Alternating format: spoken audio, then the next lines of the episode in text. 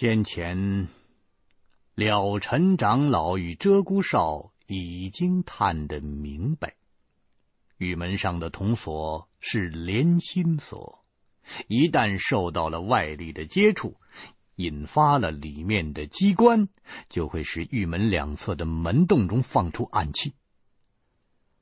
这种门洞形的机关，大敞四开。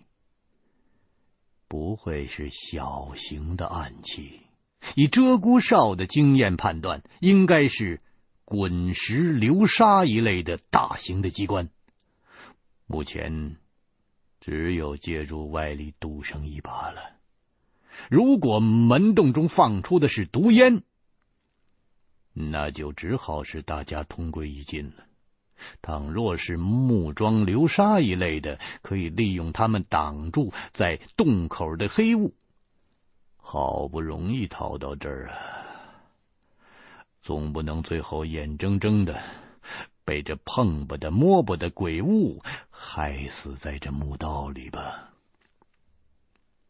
这个时候，子弹击中了铜锁，触动了连心锁中的机关。只听两侧的门洞中，轰隆隆隆隆隆隆，巨响震耳欲聋啊！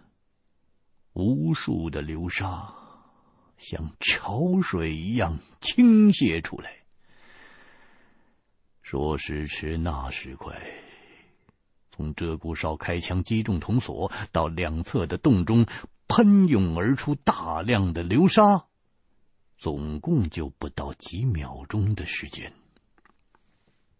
那片鬼雾完全被流沙埋住了。流沙越喷越多。如果这时候是站在玉门前开锁的人，任你是三头六臂，也必定是躲闪不及，一眨眼就会被两道流沙冲倒，活活的埋在下边。鹧鸪哨与托马斯神父拖拽着了尘长老，拼命的往墓道外边跑，也无暇去顾及身后的情况。只听流沙在激烈的倾泻，多半条墓道都快给填满了，才止住。跑出了墓门，在树井中站定。这才有机会喘口气。鹧鸪哨把云南白药撒在断臂处，多半条胳膊没了。以后别想再倒头了。想到这儿，觉得胸口发闷，又想要吐血，急忙又吞了两粒红莲妙心丸，延缓血流的速度。鹧鸪哨最为挂心的是长老的伤势，大家是为了自己，在大老远跑到了黑水城，要是连累了老和尚的性命，那罪过可就大了。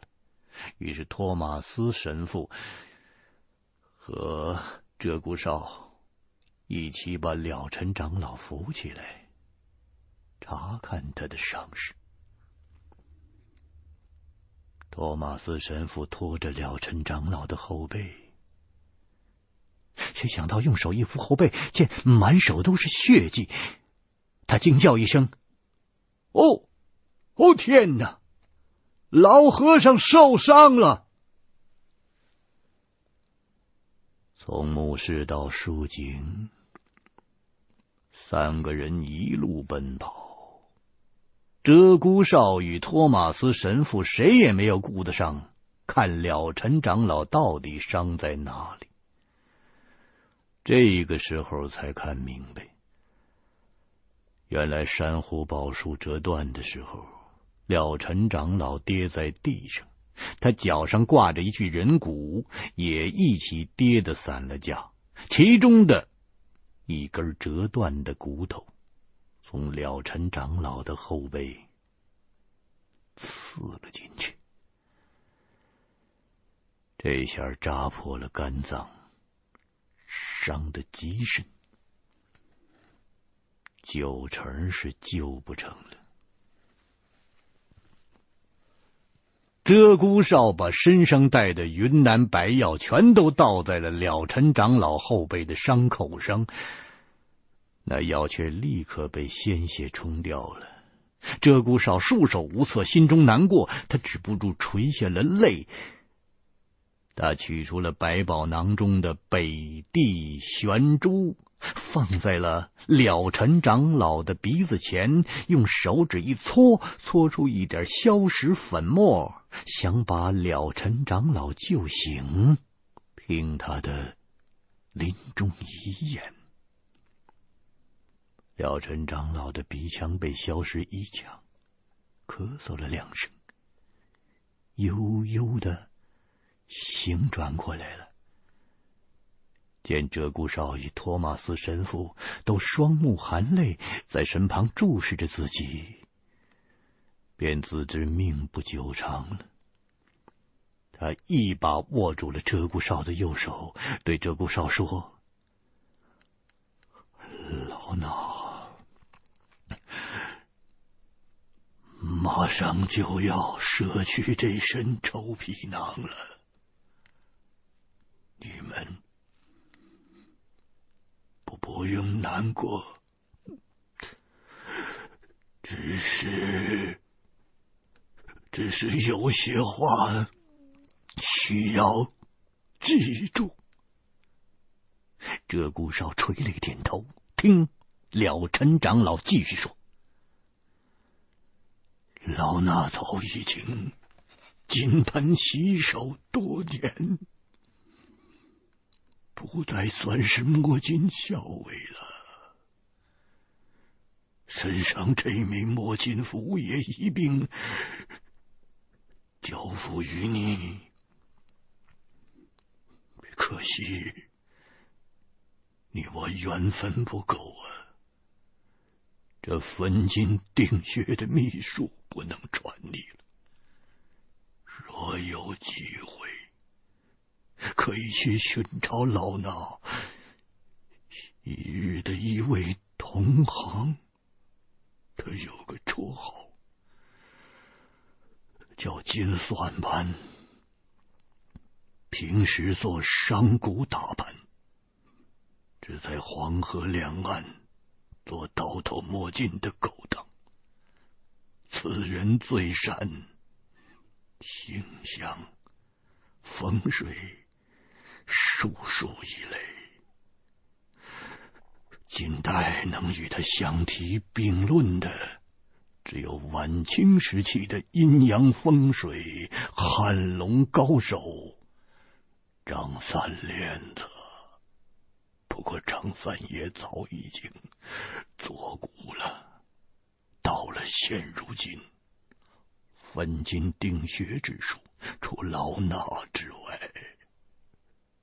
天下再无人能出金算盘，岂有了。你，你拿着老衲的摸金符去找金算盘吧，他一定能帮你。另外，这块龙骨上刻有凤凰蛋的标记。又藏在西峡藏宝洞的最深处，里面可能有极其重要的线索，说不定可以寻找沐尘珠，提供一些参考。鷓鴣哨心想。自己的左手都没了，这辈子恐怕别想再倒头了。就算知道了沐尘珠在哪儿，恐怕也取不到了。眼见了尘长老的呼吸越来越弱，想对他说几句话，却呜咽着张不开嘴，只是咬住了嘴唇，全身颤抖。了尘长老用尽了最后的力气说：“是，是禁忌啊，绝不可以随便开杀戒。损阴德，手下须留情。”老衲，老衲这边去了。说完之后，一口气倒不上来，就此撒手西去了。鹧鸪哨跪倒在地，不停地给了尘长老的尸身磕着头。托马斯神父死说活劝，才把。才把鹧鸪哨给拉起来。这树井中不是久留之地，两个人携带着了尘长老的尸身，爬回了通天大佛寺的宝殿，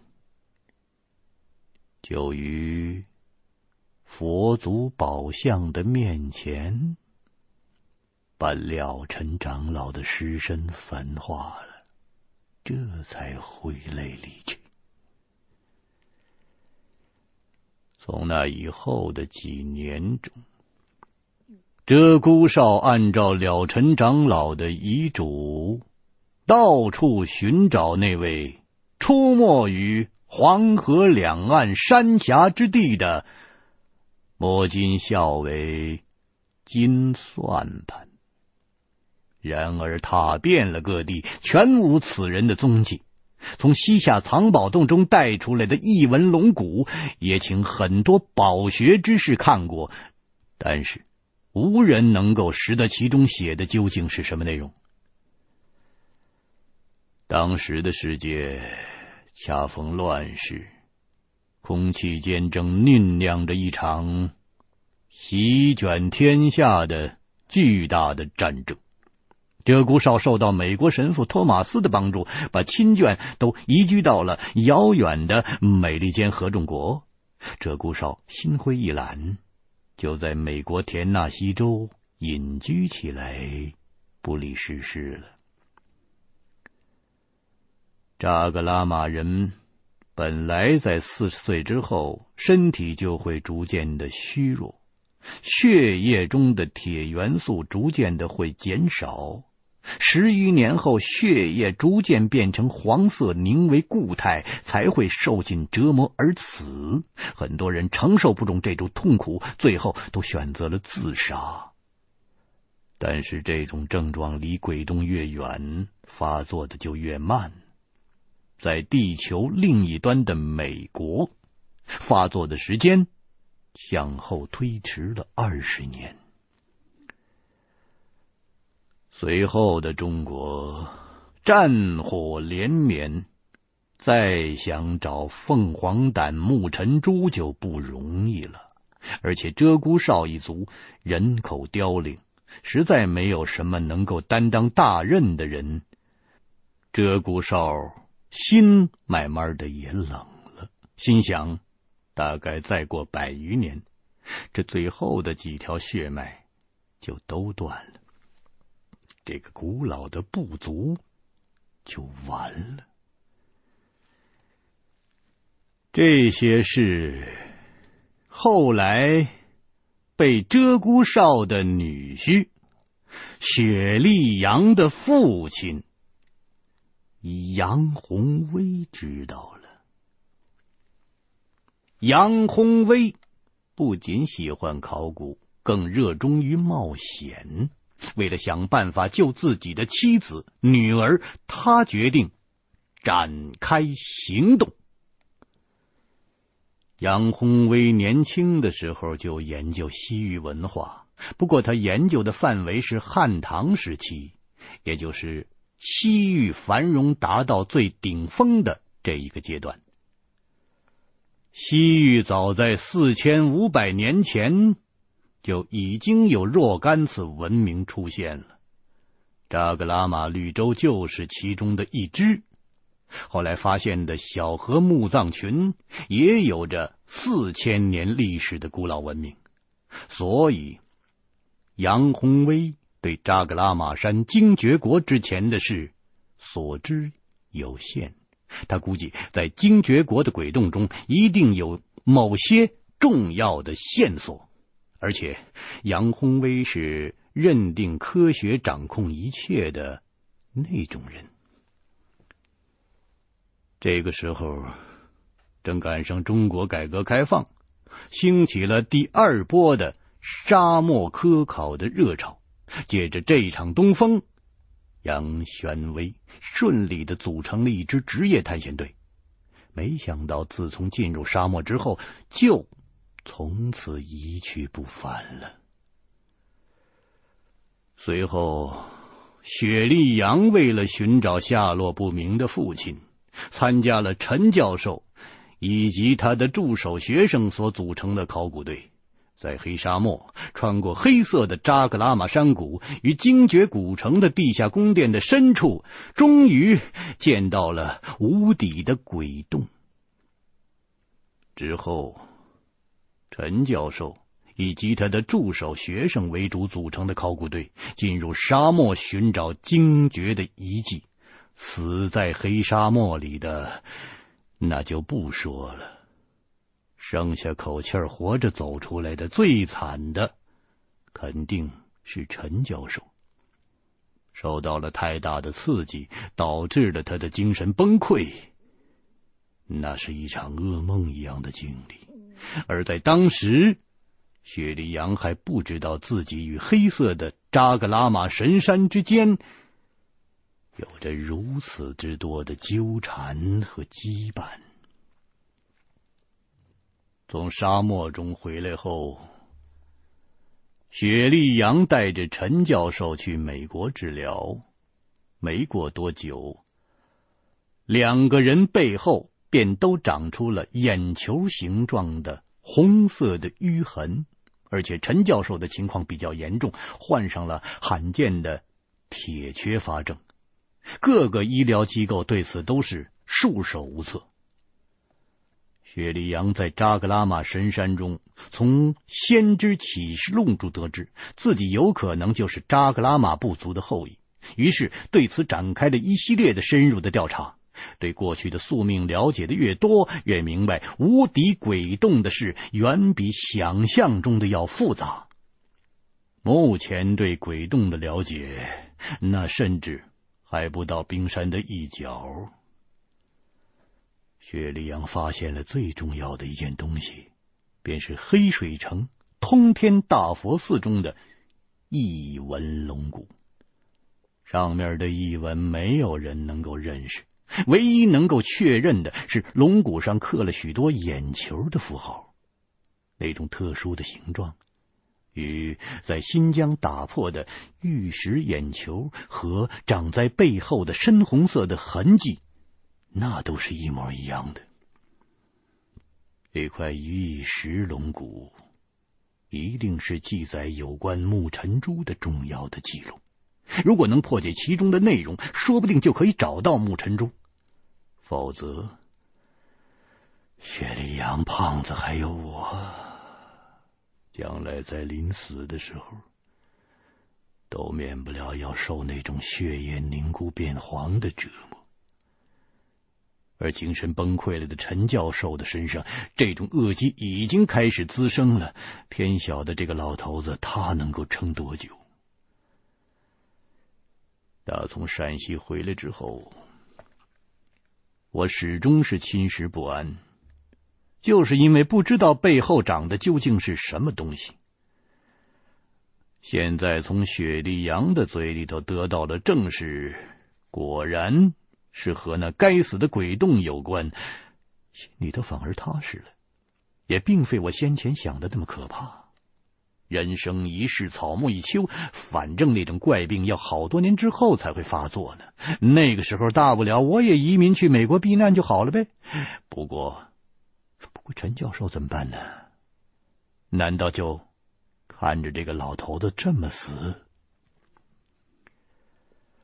有些时候不得不相信，冥冥之中自有命运的牵引。恰好我在不久之前，曾经在古兰县得知，孙教授曾经破解过这种龙骨天书。天书中的内容绝对保密，孙教授一个字都不肯泄露。而且，目前掌握天书解读方法的，全世界恐怕暂时只有孙教授一个人。我把这些事儿也详详细细的对雪莉杨讲了一遍。孙教授虽然不通情面，守口如瓶，但是毕竟他是凡人。如果跟他死磕，让他开口，应该不是问题。可是然后呢？按照线索去倒斗，把那颗大眼球一样的木尘珠给倒出来，这可不是上嘴唇一碰下嘴唇，说说这么容易的。那些搬山道人找了这么多年都没有找到。我们这些人去找，可以说也是半点把握都没有。而且古墓中的危险实在是太多，搞不好还得搭上几条命，那可就有点得不偿失了。雪莉杨见我在走神儿，以为我心中对木尘珠有所顾虑，便问我说：“怎么，你害怕了？我只想等有了线索之后。”请你把我带到地方，进去倒斗，我一个人就可以。我打断了雪莉杨的话：“怎么着？你小看人是不是？真是笑话！你也不打听打听，胡爷，我有害怕的时候吗？算了，反正跟你说了，你也觉得我吹牛。我用实际行动来证明自己是不是那种贪生怕死的人。”更何况这里边还有你和陈教授的事情，我绝对没有袖手旁观的道理。我对雪莉杨说：“咱们俩都跟这儿砍一下午了，现在天色不早，胖子他们还在潘家园等着我呢。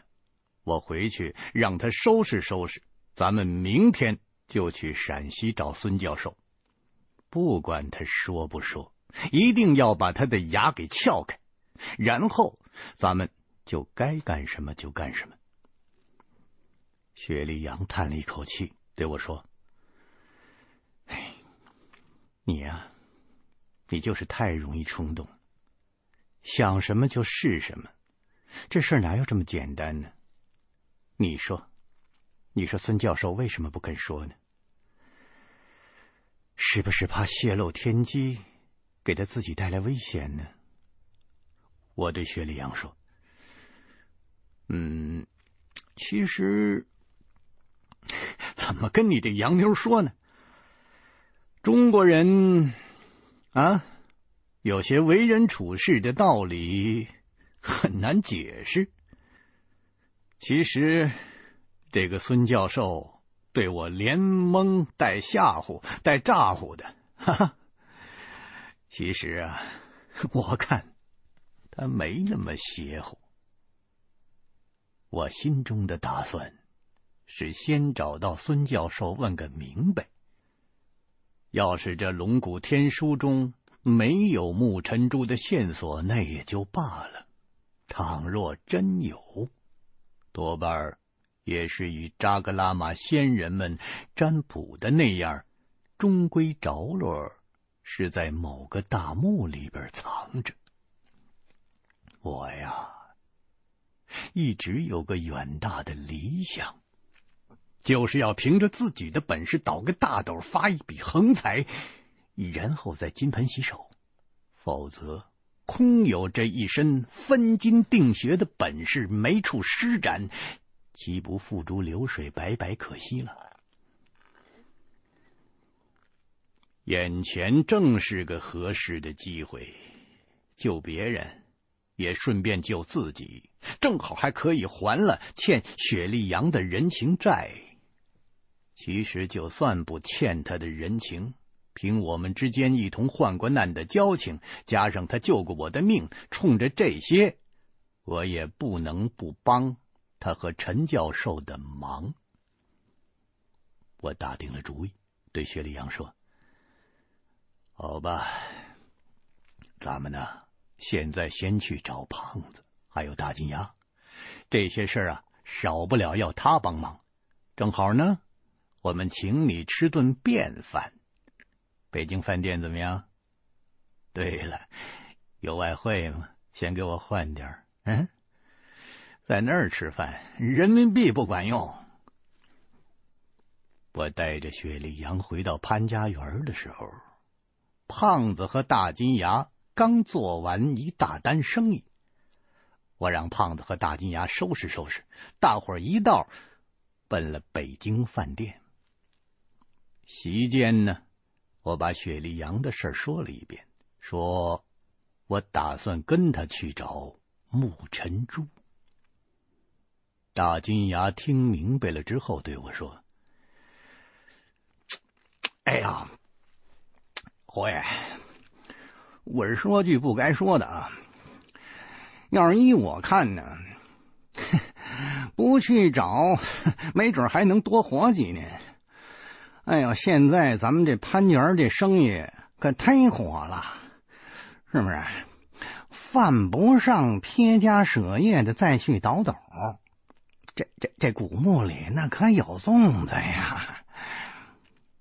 胖子对大金牙说：“老金呐、这这斗我看还得倒。”咱摸回几样能压箱底子的名气来，这样做起买卖来那底气才足啊！啊，让那些大主顾不敢小看了咱们。老金，您呐，尽管放心，你身子骨不行，扛不住折腾啊，不会让你去倒斗的。不过你也不用担心我们，万一要是真有粽子，嘿，老子就枪毙了他。我对大金牙说：“是啊，老金，不要怕打破这些个坛坛罐罐，也不要去计较一城一地的得失。嗯，咱们今天所以放弃这个地方。”正是因为我们要长久地保存这个地方嘛。大金牙听罢，呲着金光闪闪的金牙乐了，对我们说：“行行嘞，我我真算服了二位爷了，拿得起放得下，嘿，轻生死重情义，汉子。”真是汉子！其实啊，也不光是我，就是现在吧，就在这潘家园，一提您二位啊，哪个不属大马哥呀？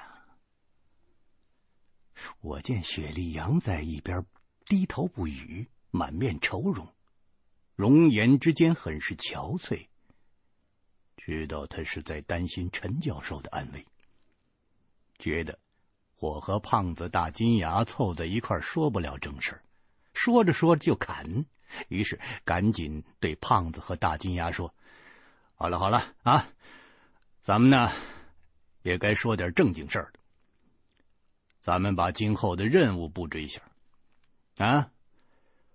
我说这位王凯旋同志。”这是高级饭店啊，请你在就餐的时候注意一点点礼貌，不要边吃边用手抠脚丫子，你成何体统啊？嗯，胖子漫不经心的对我说：“哎呦，哎呦，我这，我这，这不不不不不好意思。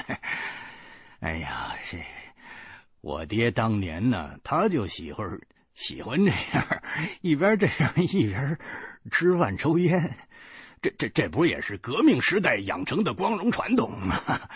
今天改革开放了，咱们就更应该把它发扬光大，哎，让脚丫子彻底翻身得解放。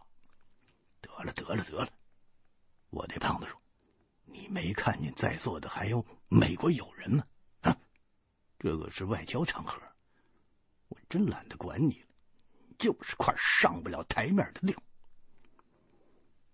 雪莉杨见我说了半天也说不到正题儿，他在桌子底下踢了我一脚，我这才想到又扯远了，连忙让胖子和大金牙安静下来，同雪莉杨详细的商议了一番，怎么才能找到那颗真正的沐尘珠？别看胖子平时混不吝。什么都不放在心上，这要说起找宝贝摸名器的勾当，他现在比我都来劲。当然也怪不得他，眼睁睁这是真来钱呐！既然去倒斗，不管能不能找到沐尘珠，那古墓里价值连城的陪葬品是少不了的。所以胖子现在也认真起来了。大金牙呢？那更是格外的热心，又不用他去倒斗。但是既然现在参与进来了，明暗就少不了他一份儿啊。我之所以拉大金牙入伙，是因为大金牙人脉最广，在黑市上手眼通天，几乎没有搞不到的东西。倒斗需要的器材和装备，都免不了要他去上货。四个人你一言我一语，商量了大半天，最后决定要找沐尘珠。要找这个珠子，必定要先从刻满天书的这块异文龙骨入手。拿这个拓片到陕西去找孙教授，死活也要套出这异文龙骨中。它究竟记载的是什么内容？去陕西古兰，看来是越快越好了。雪莉杨和我两个人明天立刻就动身，把黑水城通天大佛寺中的这块异闻龙骨查他个底儿掉。由于胖子有恐高症，坐不了飞机，所以。就让胖子留下来，同大金牙采买各种装备。雪莉杨把了尘长老遗留下来的摸金符给了我，我喜出望外。这回呀，嗯，这回倒起斗来，心里头可有底儿了。而且现在三个人每人一枚正宗的摸金符，看来是上天注定了。嗯，上天要我们三个人同心合胆儿结伙去倒斗了。另外，雪莉杨还把他外公留下的一些摸金校尉的器械也都一并带了来，包括金刚伞、捆尸索、探阴爪、旋风铲、寻龙烟、风云果、软尸香、摸尸手套。北地玄珠、阴阳镜、墨斗、桃木钉、黑折子、水火鞋等等等等，还有摸金校尉配置的各种秘药的配方。这些摸金校尉们千百年来依靠经验和技术制成的器械，对我们来说，那都是宝贝中的宝贝啊！有很多。我只是听说过，可是从来没有见过的家伙。有了这些传统的器物，再加上让胖子与大金牙置办我们惯用的一些装备，工兵铲呐、狼眼手电筒啊、战术指北针呐、啊、散兵刀啊、潜水表啊、防毒面具、防水火柴、登山盔、头戴的射灯、冷烟火、照明信号弹、固体燃料、睡袋、过滤水壶、望远镜、温度计、气压计、急救箱、各种绳索、安全栓等等等等。有了这些，不管去哪儿。都差不多足够应付了。如果环境特殊，需要一些特殊的器材，那可以再进行补充。工兵铲儿最好能买到我们最初用的那种二战时期装备德军山地式的。如果买不到的话，美国的陆军的制式也可以。散兵刀呢，只买苏联的，俄式的我们用着很顺手。因为各种散兵刀的性能与造型都有差距，割东西或者是近战防身，那还得是苏联幺零六近卫空降师的散兵刀，那用着最顺手。有了这些办工具、办武器的装备，不需要枪械也没有问题。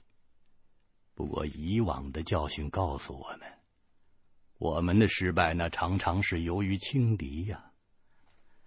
倒斗这个行当，经验远比装备重要。没有足够的经验和胆略，就算你武装到牙齿，也照样得把小命给送了。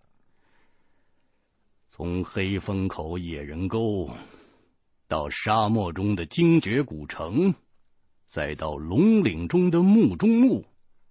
虽然野人沟的墓只是个破落的将军墓，精绝古城那次有考古队的人跟着，这些都不能算是倒斗。龙岭中是一处空坟，但是这三次深入古墓的经历啊，那都可以说是极其难得的经验呢。不过。大型古墓都是古代特权阶级的人生的终止符，对于古人来讲，那意义是非常的。古墓里边往往除了铜棺铁椁，还要储水击沙，那处处可都是机关呐，更有无数意想不到的艰险之处，所以事前的准备必须万全，尽量把能想到的情况。都考虑进去。众人商议已定，各自回去休息。第二天一早，分头行动。我跟雪莉杨一起兼程赶到了西安，然后搭车前往孙教授带领考古工作组驻扎的古兰县。然而，没想到在古兰县又发生了意外。孙教授已经离开了古兰县招待所了。孙教授常年驻扎在古兰，负责回收各种有关古文字的出土的文物。他要是不在县城，那肯定是下到农村去工作了。哎呀，要是这样，那……想找到他可就难了。没想到这计划的第一步就不顺利。老刘头说：“孙教授他们也就是刚去了石碑店半天，这个地方离古城县并不远，但是那个地方很背，没有去过的人不一定能够找到。”他说。我找个人带你们去。于是喊过来街上一个约有十岁大小的憨娃子。那个人是他的外孙子，平时跟父母在河南。每年学校放暑假呢，他都来古兰县来玩。石碑店离县城很近，这个小子呢，经常去那边玩。于是刘老头招呼那个小孩。二小啊，别耍了啊！带你叔和你爷啊去趟石碑店，他们要寻那位考古队的孙教授。这个二小的脑袋剃了个瓜皮头，可能是刚跟别的小孩打完了架，身上都是土。他拖着一行都快流过河的青鼻涕。见刘老头让他给我们带路，就引着我和雪莉杨去石碑店。到石碑店的路果然是十分难走，尽是一些崎岖不平的羊肠小道。二小告诉我们说，离得不远，就是路不好走，走过前边最高的那个山坡就到。雪莉杨见这个孩子身上太脏，看不过去，就掏出手绢给他擦了擦鼻涕，和颜悦色的跟他说：“叫什么呀？姓什么？”二小抹了抹鼻涕，回答说：“小小名叫二小，姓个王，王二小。”我一听这小孩的名字有意思，便跟他开玩笑说：“哼，怎么着？你你叫王二小？嗨，你小子该不会把我们当鬼子给引引进伏击圈吧？”王二小傻乎乎的对我说：“兄啊，啥叫伏击圈呢？对了，那女子。”是你啥人嘞？啊，真长得嫩好看呢！我偷眼看了一眼雪莉杨走在后边，便悄声的告诉这孩子说：“什么好看不好看的？啊，你小屁孩，小小的年纪你怎么不学好啊？她是我老婆啊，脾气不好啊，除了我谁都不让看，你最好别惹她。嗯。”雪莉杨走在后边，虽然我说话声音小，还是被他顺风听见了我的后半句话，忙问：“老侯，你刚说别惹谁呀？”我赶紧拍了拍王二小的头，对雪莉杨说：“啊，我我呀，我我我刚说这小鬼呀，很顽皮哎，这么丁点儿他就知道花姑娘好看的干活，这这。”这现在这帮小孩啊，哼，你就别提了，没几个跟我小时候似的啊！我小时候从小那就是胸怀大志，富有良谋。我话音还没有落，突然从山坡后边转出一个头扎着白羊肚手巾的农村的壮汉，他腰里扎了一条皮带，手里拎着一根棍子，对我们喝道。站住！是花姑娘的干活，你们是不是日本人啊？我我我就被他吓了一跳了。虽然这是山沟里头，但但是这光天化日，难道还有劫道的强人？我连忙把二小跟雪莉杨挡在身后，对那汉子说：“老乡。”别别误会，都都是自己人。我们不是日军，我们是八路军武工队。头扎着白毛巾的老乡对我们三个人上上下下的打量了一番。啥？啥八路军吗？啊？看你们不像是好人吗？然后说着。就拿棍子赶我们，说这里被民兵已经戒严了，不许进。我心想：这、这、这、这没灾没战的，这、这戒哪门子严呢？再说了，也没听说有民兵拿着木头棍子戒严的。这、这家伙是疯了还是怎么着？于是挽起了袖子，打算把他手中的棍子抢下来，以免这莽撞的农夫伤了人。我正要过去放队，想不到这位自称是石碑店民兵排排长的乡民，他竟然认出了我们三个人中的二小。原来二小总跟他的儿子一起玩，这样呢，双方。就不再动手了，都站定了，讲起话来。这位民兵排长拙嘴笨腮，乡音又重，跟我们说了半天，我才大概的听明白了这是怎么回事。原来啊，这石碑店的名字得自于附近的一座不知名的石碑。这个石碑呀，十分的高大，顶天立地，也不知道是哪朝哪代遗留下来的。风吹雨打，碑上的字迹早已经是模糊不清了。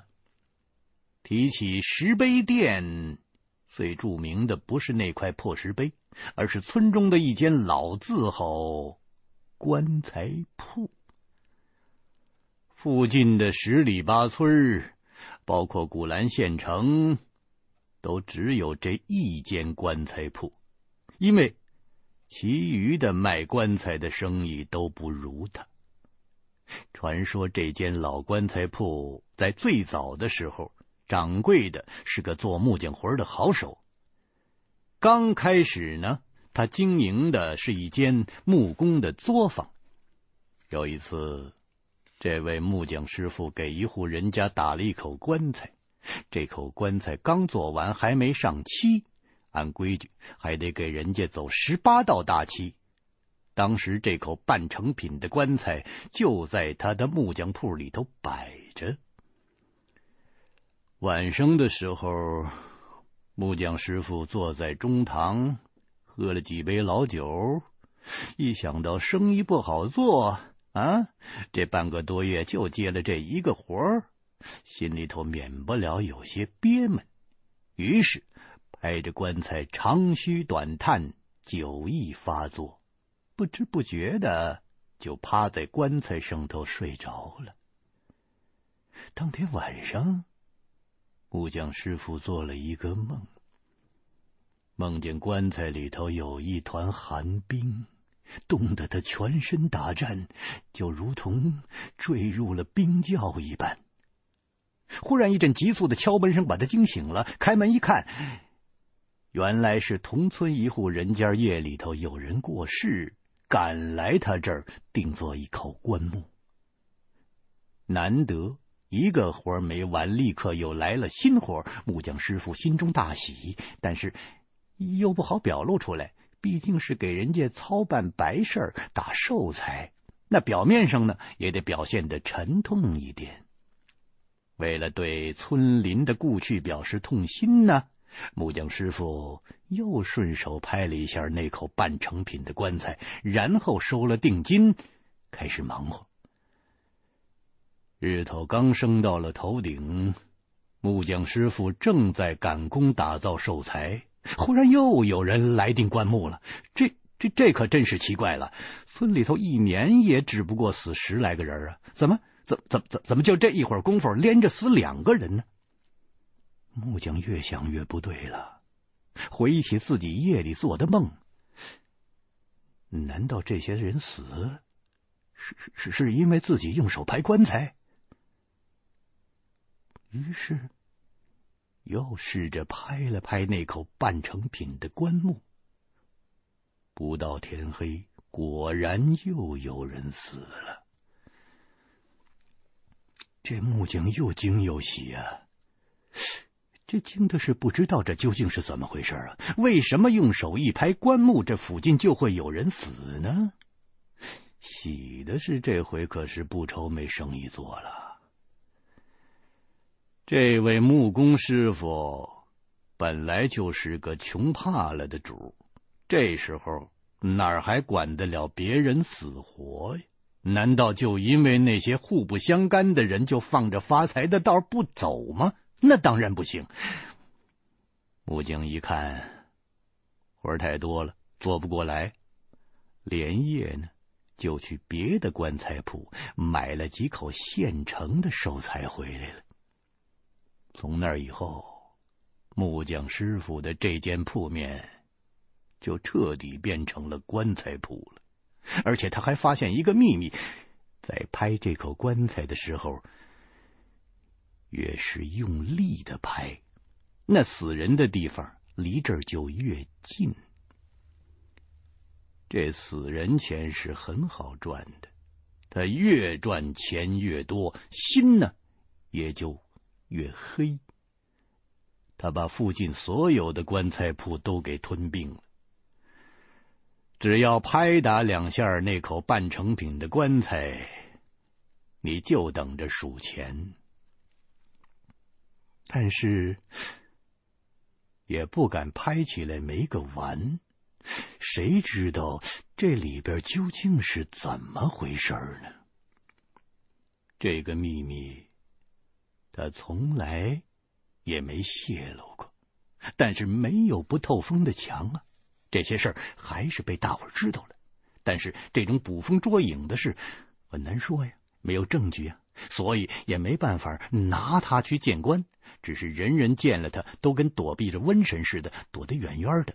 所以呢，他到老就连个媳妇儿都没娶上。前不久，这位曾经的小木匠。现在的棺材铺的老掌柜死在自己家里了。人们发现他尸体的时候，那已经是烂得臭气熏天了。这附近只有他这一间棺材铺，店中的寿材都卖光了，只有堂中摆放着那口半成品的棺材。村里人想起了那些风言风语，也都提心吊胆的。但是村委会不能不管呢，总不能任由棺材铺的老掌柜烂在家里啊！这天气正热，万一要是起了湿温，那可不得了。虽然当时实行了火葬，但是在农村土葬的观念仍然是根深蒂固的。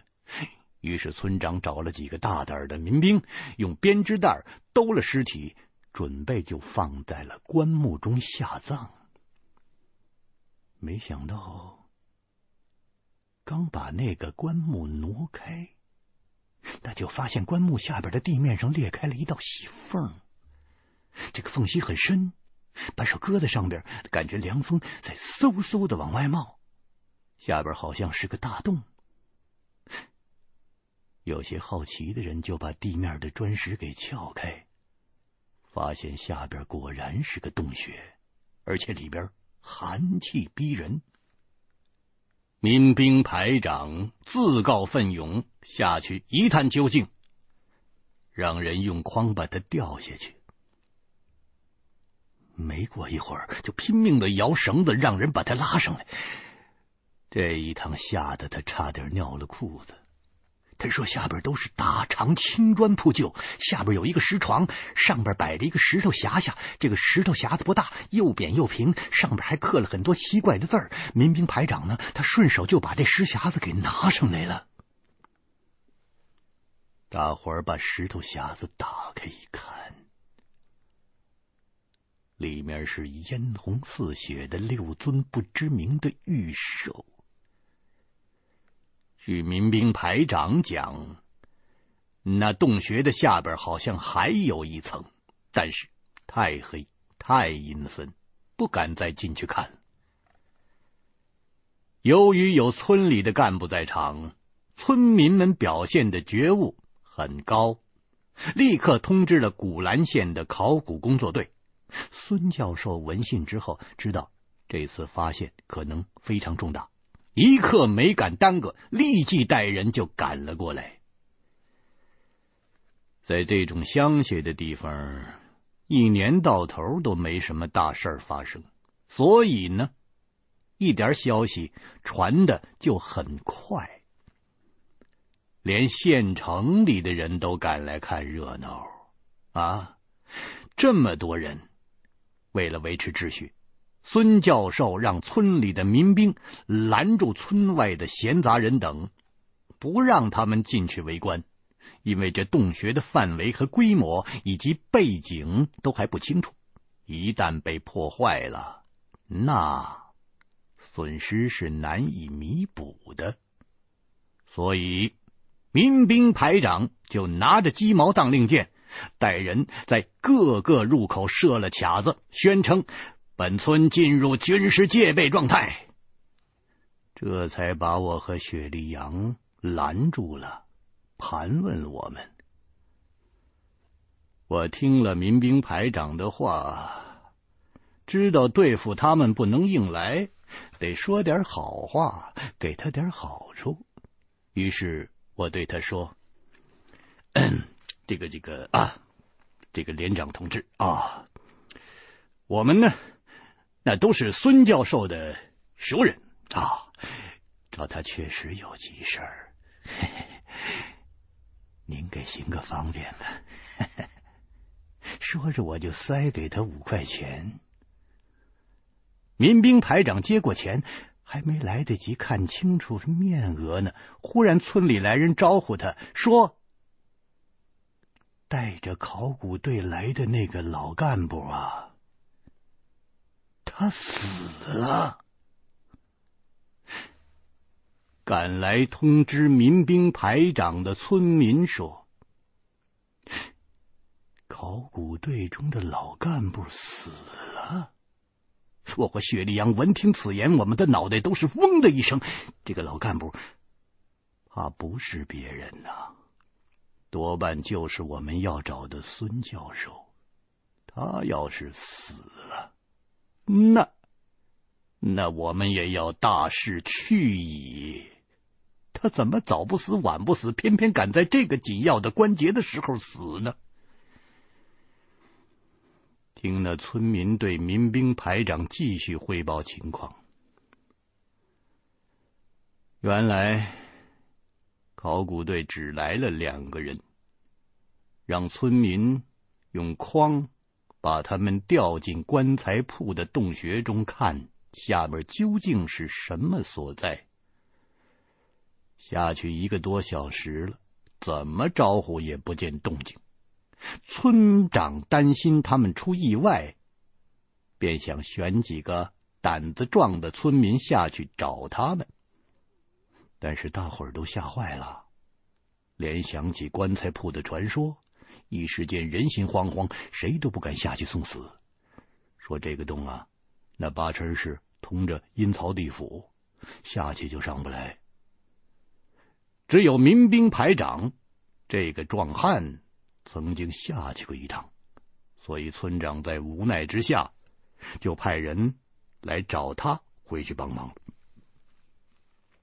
民兵排长上次下到地洞之中，他也是硬冲着好汉呢、回想起那个阴冷的洞窟，此时他站在太阳底下都要全身抖三抖啊。现在看村长派人来找自己，说不定是打算让他下去一回。一想到这个地方，民兵排长那腿肚子都转筋了。他暗地里叫一声命苦。想转身回去，可说什么就是迈不开腿。雪莉杨见这是个机会，便对我使了个眼色。我心中会意。既然孙教授生死不明，落在地洞中，我们生要见人，死要见鬼，必须冒险下去把他给救上来。这里穷乡僻壤，等到别人来救，孙教授必定无幸啊！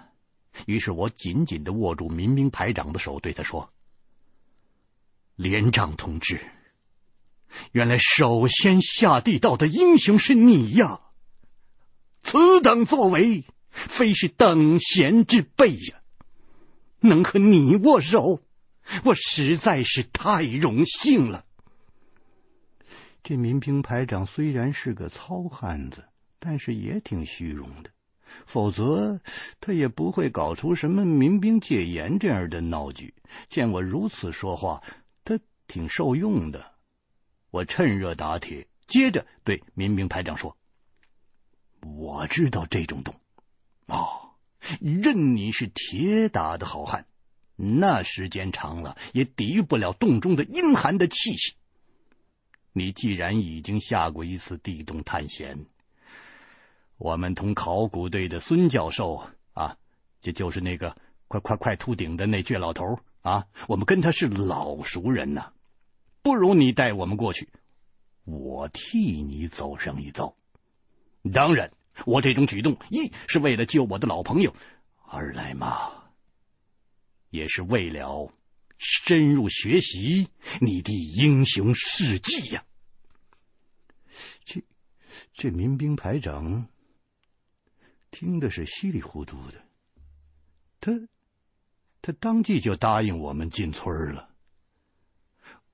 我拿了两块钱给了刘老头的外孙子，让他买糖吃。告诉他回去的路上别贪玩啊！我就打发他回家了。我和雪莉杨也不敢耽误，匆匆跟着民兵排长进了山坡后面的石碑店。往前走不远，就看见一处山坡上立着一块巨大的石碑。当年我看过泰山上的无字碑，那就觉得已经十分巨大了。这个石碑店村口的石碑，那比起泰山的无字碑，也小不了多少。石碑上的字迹早就没有了，远望过去，就是像一块突兀的大石板。碑下边有个无头的大力石兽，看那样子，倒有几分像父碑的背戏，不过又似是而非。我和雪莉杨赶着进村去救孙教授，途中见着石碑奇特，不由得多看了几眼，却又瞧不出这石碑的来历。雪莉杨问我。哎这个倒不像是墓碑啊！哎，你看，这附近像是有古墓的样子吗？我边走边四处打量，这儿的环境不错，气候宜人，适合居住。但是四周尽是散乱的丘陵，不成格局啊！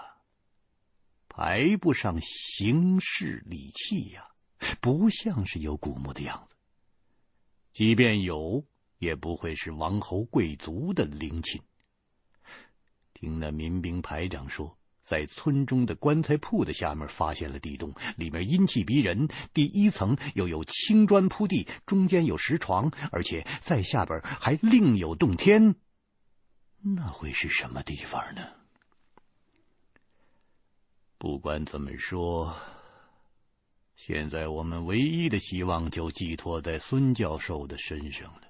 他在地洞中生死不明，管他下边是什么龙潭虎穴了，我们一定得想办法把他救上来。当下，雪莉杨加快脚步，和我一同前行。民兵排长在前边引路，我们来到了村东头的。一间棺材铺前停下来，